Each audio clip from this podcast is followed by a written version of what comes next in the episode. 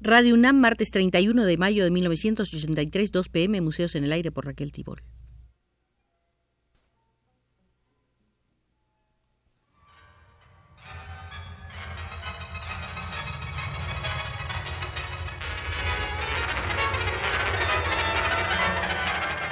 Museos en el Aire.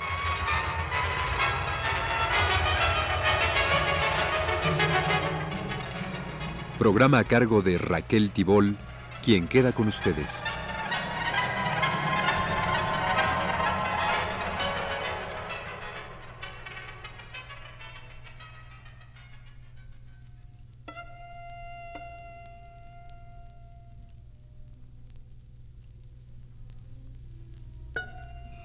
Visitemos hoy el Museo de los Carteles, el de los pósters, como se dice ahora, o de los afiches, como se decía ayer.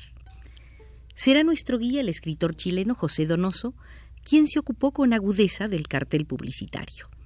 Hay que comenzar preguntándose si los carteles son o no son un arte. Con el tiempo, y a medida que van perdiendo su efectividad publicitaria, han ido tomando un carácter artístico.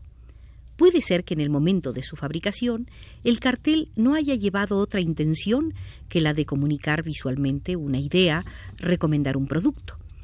Muchos diseños después de que los productos dejaron de ser nuevos o dejaron de existir, o que las funciones teatrales o los actores murieron, que las fábricas quebraron, que pasó de moda ese modelo de coche o de máquina de escribir, el cartel que los anunciaba ha ido adquiriendo un significado estético que no fue ciertamente intencional en el momento en que se fabricó el cartel.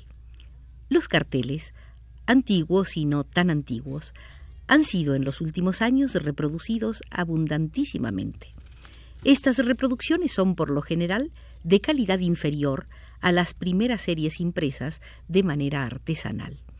Tal es el caso de los carteles de Muja, de Bursley y de Ramón Casas.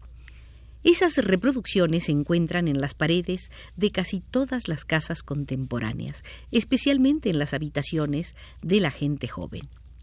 El producto publicitario, la función o la exposición anunciadas carecen ahora de todo significado. Pero los jóvenes prefieren la belleza de un estupendo cartel reproducido por millares y carente del valor de la pieza única, cara a la burguesía. Pero José Donoso piensa que el del cartel es un arte perdido. En la calle no se despliegan ya las animadas y aún apasionantes policromías. En los años 20 las paredes de Londres o de Berlín se veían cubiertas de carteles de los más variados colores que anunciaban los más variados productos. Aquellos carteles nada tienen que ver con el desarrollo contemporáneo de la publicidad callejera. Caminar hoy por las calles de las grandes ciudades, se encuentra uno con grandes anuncios que cubren grandes superficies con sus recomendaciones, con sus lemas agotadores. Para Donoso, el cartel de antes poseía una intención estética unida a la efectividad práctica. En su inmediatez, en su claridad, en su potencia de comunicación y de convicción, no estaba ausente la poesía. A veces tan elaborado como los de Muja, los carteles eran concisos, escuetos, golpeadores, impactantes.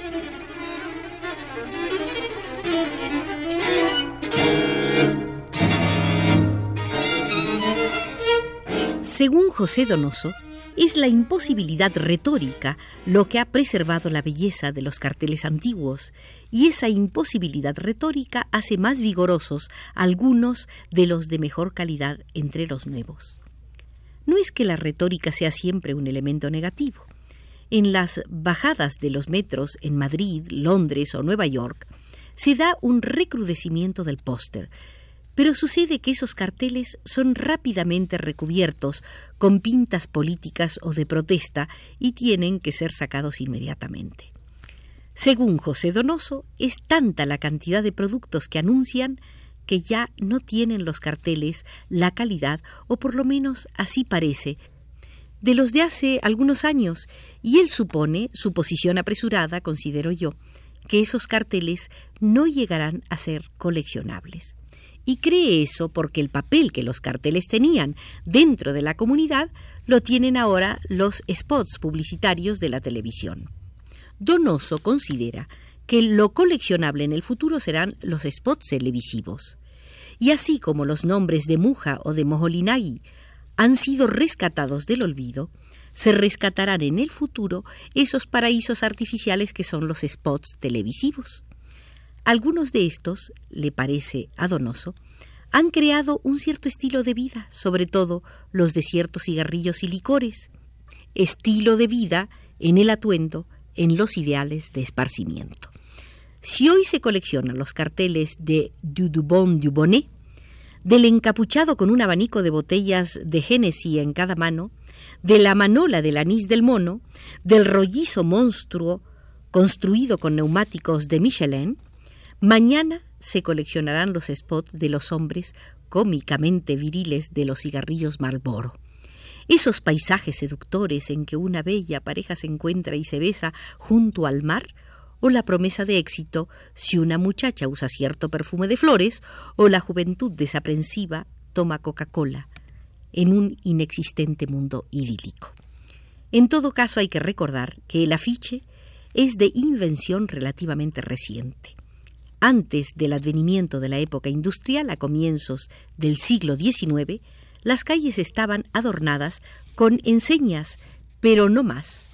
El salón de té tenía afuera una enorme tetera colgando a su entrada. En los Estados Unidos, un indio de tamaño natural y policromado montaba guardia en la puerta de las tiendas de tabaco. Watteau, el pintor, llegó a pintar la enseña para una famosa modista de París.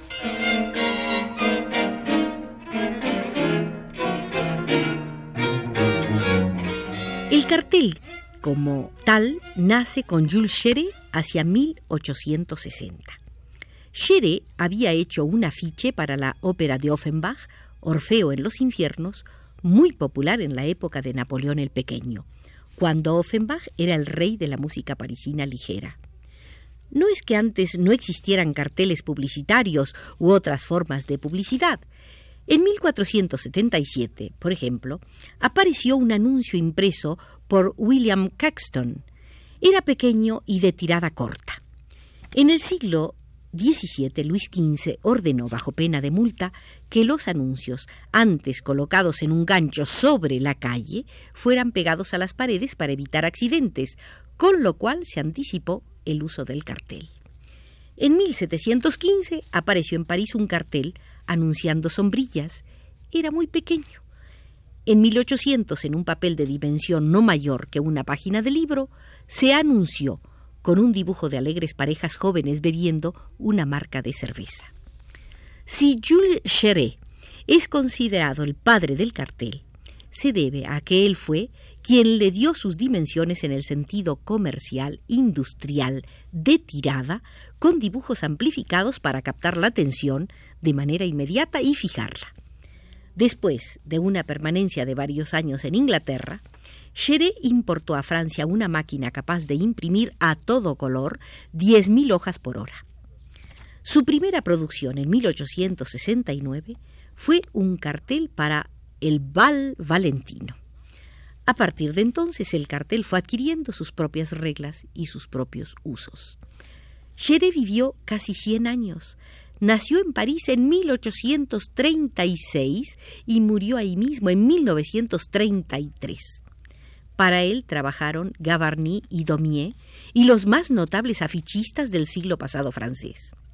Hacia el final de su larguísima vida, Chéret declaró que para él los carteles no eran una buena forma de publicidad, sino que tenían valor como decoraciones murales. El gran aporte de Chéret es que usó la calle como sitio donde desplegar esos murales. Huysmans y los hermanos Goncourt celebraron las explosiones de color debidas a Chéret. En su producción hay obras maestras para el teatro, el café concert y los bailes de la época, época que tuvo afición por los desfiles de disfraces, las farándulas, los coros, los bailes de enmascarados en teatros y cabarets.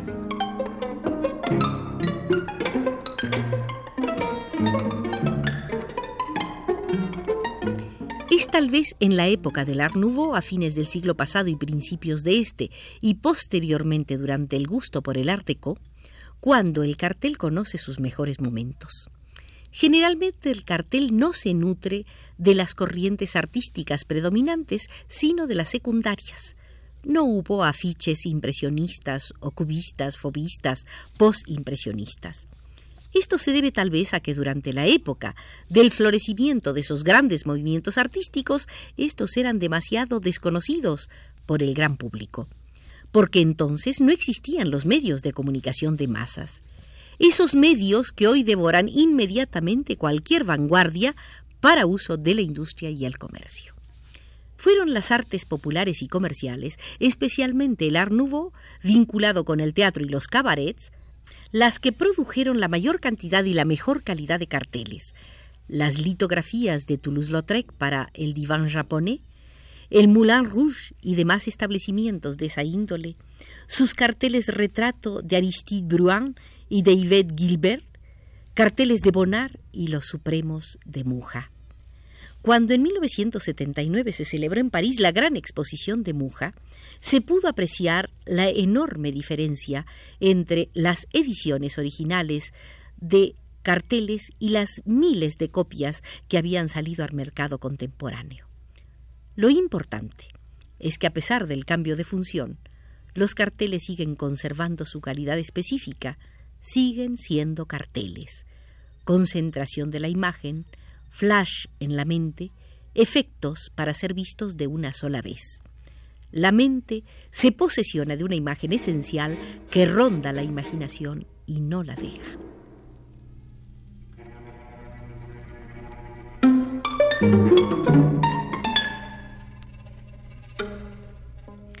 Durante la Segunda Guerra Mundial los carteles guerreros fueron innumerables.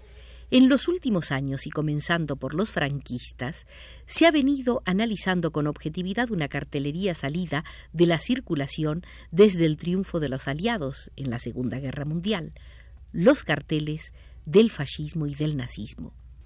En las revoluciones son las pintas las que anuncian en los muros de las calles que se avecina una tragedia o que ya estamos en medio de ella. Al principio las dictaduras las reprimen fácilmente con brigadas de limpiadores de paredes que las eliminan para que la ciudadanía reprimida crea que no pasa nada. En tiempos de la unidad popular en Chile, la cara entera de Santiago estaba llena de pintas. Hoy el Santiago de Pinochet no tiene pintas en su cara. En los metros del mundo entero, sobre todo en el de Nueva York, la ciudadanía desposeída de poder protesta con pintas, estos gritos muy pocas veces cuajan en carteles.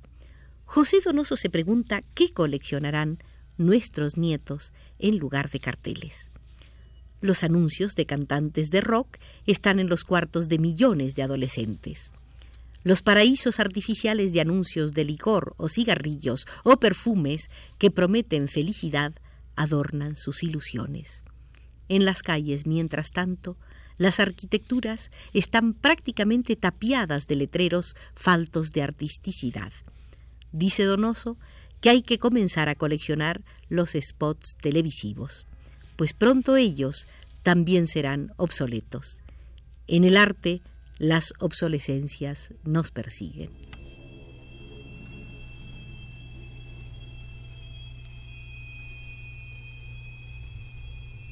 Teniendo como guía al escritor chileno José Donoso, hemos visitado el Museo de los Carteles. Museo joven, museo vivo, que todavía tiene espacio en un porvenir inmediato. Pero retirémonos ya porque así nos lo indica José Gutiérrez desde los controles.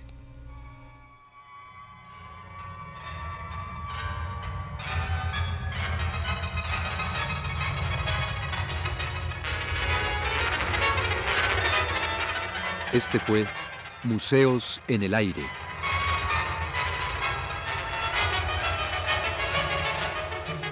El programa de Raquel Tibol que se transmite todos los martes a las 14 horas.